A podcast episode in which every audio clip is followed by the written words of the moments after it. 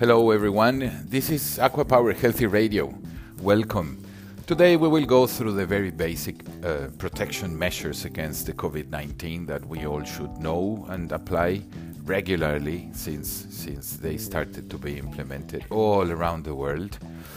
The first one is wash your hands frequently. As, as you know, um, if you wash your hands with soap and water or uh, use an alcohol based hand rub, uh, your hands will be clean because those two things kill the virus. So, you keep your hands clean, most likely you will be protected against almost anything. Second one is maintain social distancing. The reason for this is, you know, when someone coughs or sneezes, they spray uh, small liquid droplets from their nose or mouth, and those uh, may contain virus. So if you are too close, you could breathe the droplets, including the COVID 19 virus, and then you could get the disease. The third measure is avoid touching eyes, nose, and mouth. Uh, you know, uh, if you touch something and then then uh, that surface is contaminated, uh, the hands can transfer that to your face or to your nose or to your mouth, and then from there you can uh, let the virus in your body because you are breathing, and that could make you sick. Fourth is practice respiratory hygiene. Make, make sure yourself and the people around you follow good respiratory hygiene. This means covering your mouth and nose with your bent elbow or a tissue when you cough or, or sneeze.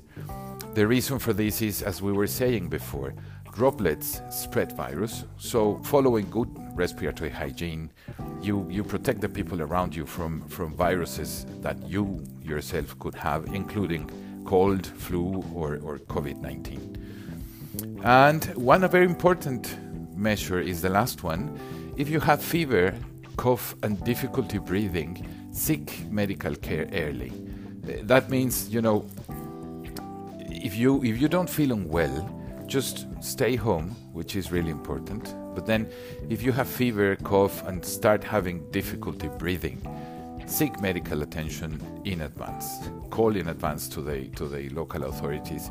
Follow your local procedure and ensure you can get uh, at least uh, an initial assessment, so it's easy to identify if you could be infected, and then follow the instruction from the authority to know where to go and what to do.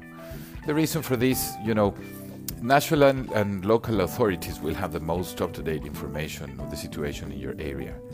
And then calling in advance will allow you to health care provider to quickly direct you to the to the right facility to, to get tested.